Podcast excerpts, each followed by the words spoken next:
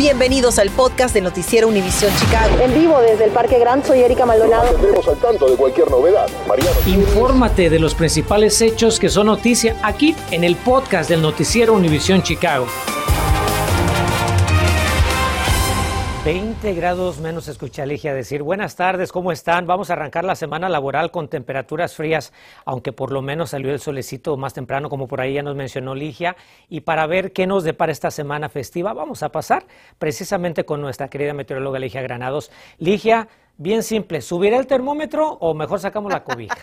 Hay que sacar la cobija. Enrique, buenas tardes, feliz inicio de semana para todos. Un inicio de semana bastante frío. Ayer tuvimos una baja drástica, la máxima fue de 55 y ya para horas de la noche estábamos en los 30.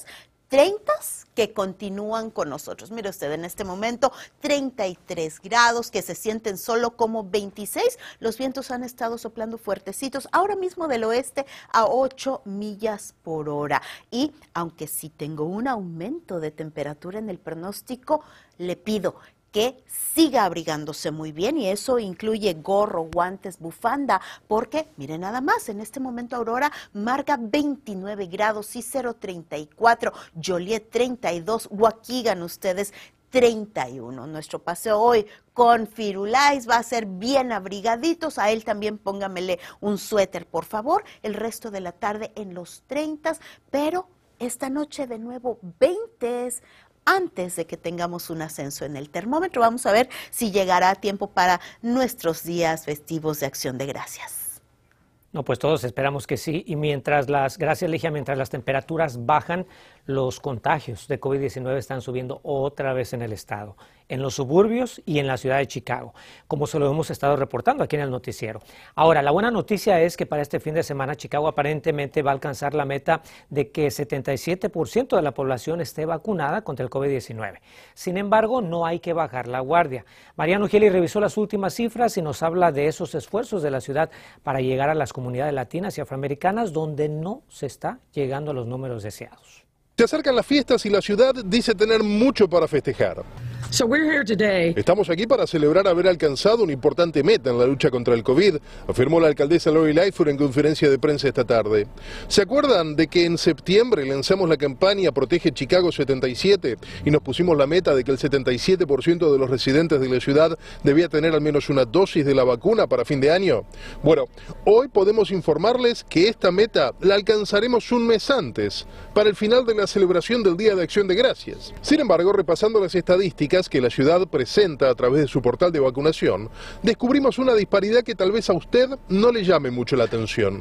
Hasta el viernes, apenas el 45% de los afroamericanos y el 54% de los latinos había completado su ciclo de vacunas, es decir, se dieron las dos dosis. Uh, Me preguntaba si no es muy pronto para celebrar, le consultamos a la alcaldesa. Bueno, creo que es importante remarcar el logro del 77%, nos respondió. Pero como has oído aquí, todos coincidimos en que aún queda mucho trabajo por hacer. Trabajo como el que ha hecho la comunidad de Belmont Craig, que alguna vez fue el barrio con más bajo nivel de vacunación y que al día de hoy se ha convertido en la comunidad latina más inmunizada de todo Chicago. Aquí, el 85% de los residentes ha recibido al menos una dosis de la vacuna. ¿Cuál crees que ha sido la clave para lograr que Belmont Craig pase de ser el barrio con peores números de vacunación al barrio latino con mejores números de vacunación? Yo creo que el éxito fue mirar los números y estar yendo casa por casa. Estamos yendo casi de 500 a 700 casas por semana estar tocando las puertas, a veces nos abren, a veces no, pero ahí está la información que se las dejamos en sus buzones. ¿Qué dice la información? Pues seguramente son datos que usted conoce, pero vale la pena repasar. Si eres mayor de 12 años de edad, puedes recibir la vacuna en tu casa. Hasta 10 miembros de una misma familia pueden ser inmunizados bajo un mismo techo. No necesitas tener seguro médico y puedes recibir hasta 100 dólares de premio. Si hay algún deseo que puedes cumplirles a las autoridades y a tus seres queridos, es vacunarte para estas fiestas. Mariano Gielis, Noticias Univision Chicago. Y nos vamos a Forest Park, donde despliegan una campaña de vacunación contra el COVID. El Distrito Escolar 91 de ese suburbio suspendió hoy clases para que sus alumnos de 5 años en adelante pudieran inmunizarse contra el coronavirus. Y para ello las autoridades escolares instalaron dos clínicas ambulatorias en las primarias Betsy Ross y Grand White, que por cierto están abiertas hasta las 7 de la noche, en caso que se pregunte. Ahí estuvo la titular de Salud Pública del Estado. Vamos a vacunar a nuestros niños y a ponernos las dosis de refuerzo de inmediato. Las fiestas navideñas ya están aquí y queremos que todo el mundo esté protegido para que la familia pueda reunirse. Estamos en un momento muy distinto a como estábamos el año pasado. Tomemos ventaja del regalo que tenemos para que todos estén totalmente vacunados. Por cierto, hoy también en un mensaje a los católicos, el, el arzobispo de Chicago, Blaise Supich, pidió a los fieles vacunarse para salvar vidas y también prevenir hospitalizaciones, además de animar a otros a vacunarse para acabar con la pandemia. Y tenemos que hablar de los aeropuertos de Chicago porque ya empiezan a reflejar uno de los periodos de viaje más concurridos del año. Usted lo sabe muy bien. El Departamento de Aviación anticipa que por el O'Hare van a pasar un millón doscientos mil pasajeros entre mañana martes y el próximo lunes 29 de noviembre. Eso es un incremento del 155% comparado con el año pasado, imagínese. Ahora, por el Midway van a transitar 288 mil viajeros, el doble que en el 2020. Mi compañera Erika Maldonado habló más temprano con pasajeros.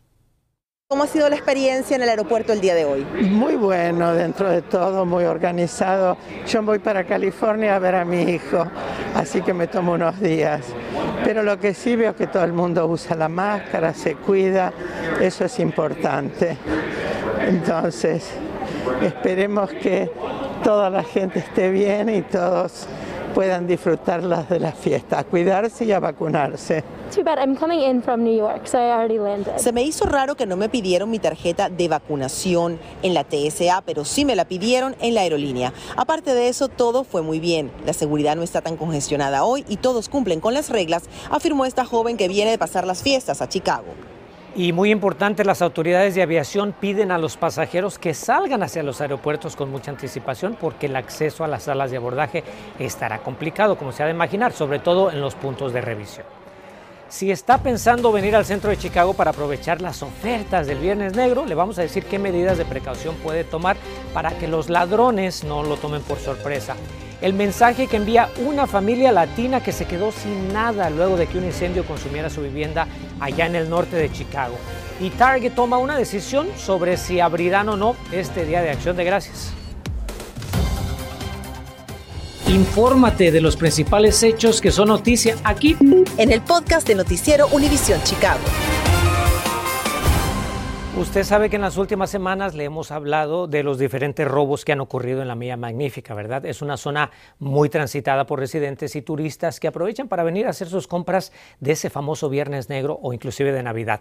Mi compañera Erika Maldonado nos dice qué plan tiene la Policía de Chicago para garantizar la seguridad de usted si es que viene al centro de la ciudad en estos días. Erika, te saludo con gusto. Dinos qué fue lo que dijeron. Enrique, buenas tardes. La policía investiga no solamente estos robos que mencionabas aquí en la Milla Magnífica, sino que dicen que van a estar vigilantes para evitar que ocurran otros incidentes como estos en el corredor comercial de la avenida Michigan, pero también en todos los vecindarios de la ciudad de Chicago.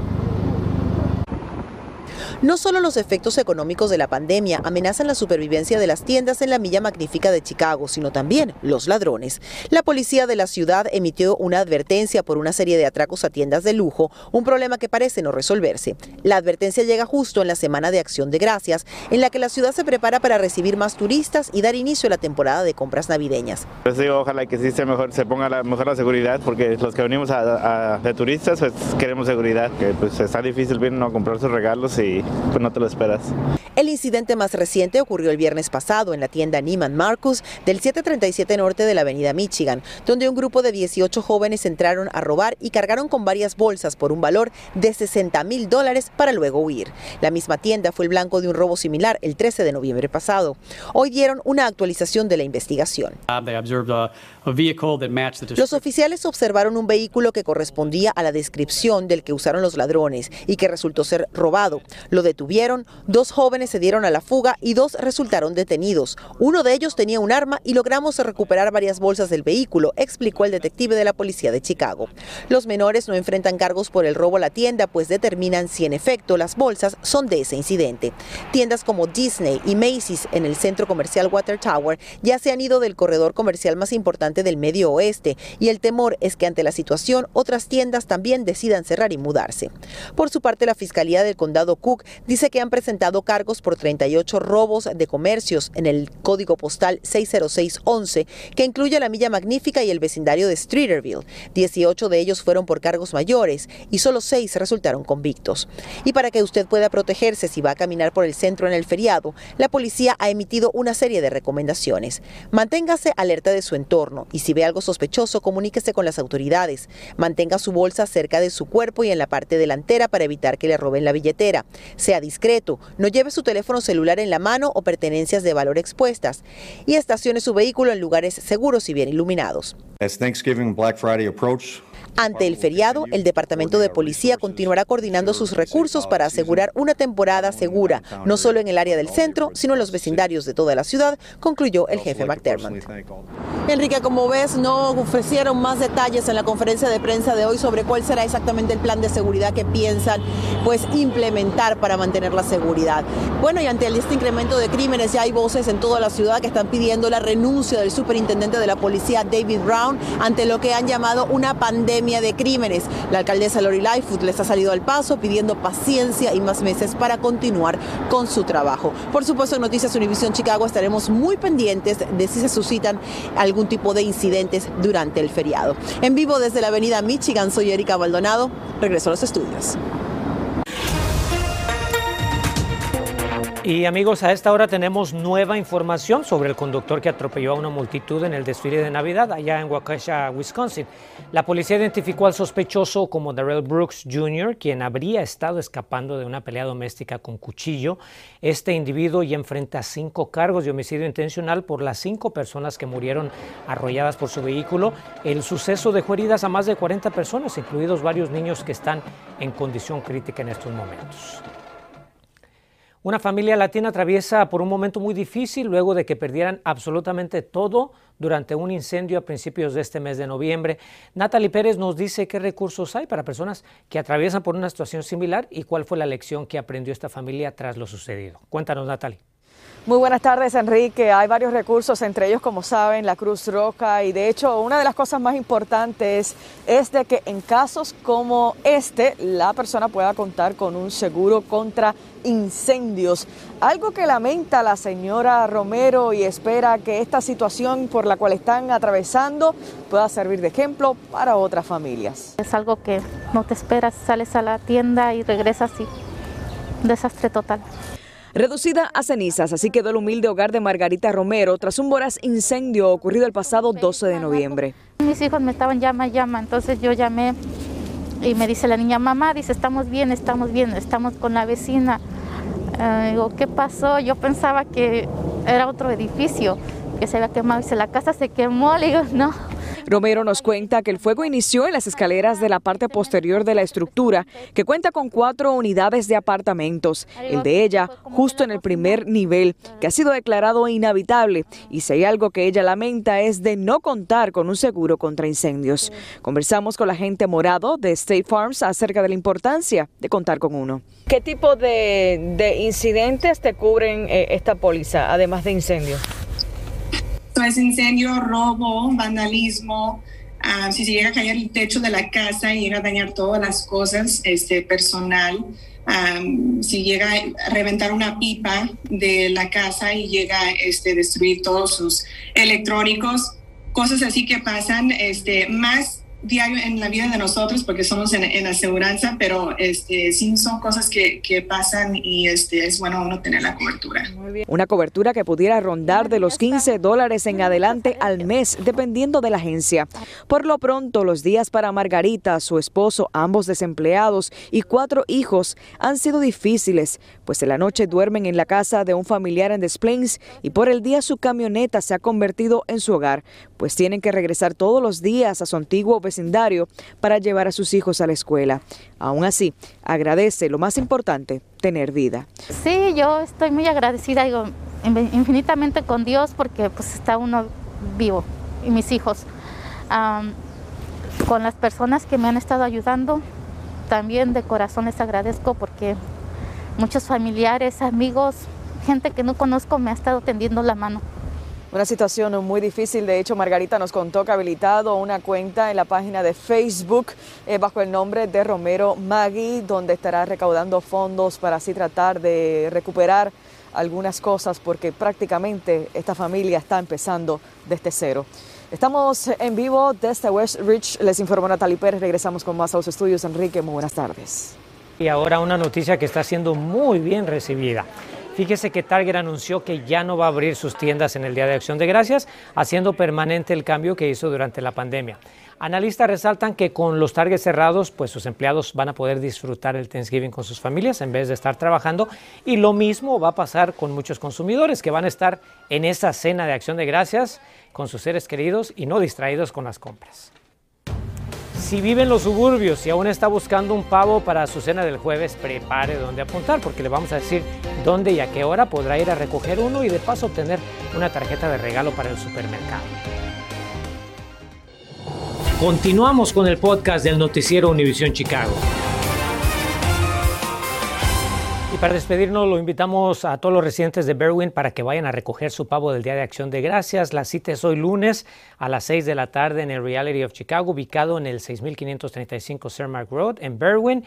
Este es el noveno año que se realiza este evento. Por cierto, además del pavo, los residentes van a recibir tarjetas de regalo para el supermercado y se van a sortear televisiones y electrodomésticos pequeños para la cocina. Ojalá que pueda asistir y mucho éxito y suerte para todos. Nos veremos a las 10. Pásela bien. Gracias por escuchar el podcast del noticiero Univisión Chicago. Puedes descubrir otros podcasts de Univisión en la aplicación de Euforia o en univision.com diagonal podcast.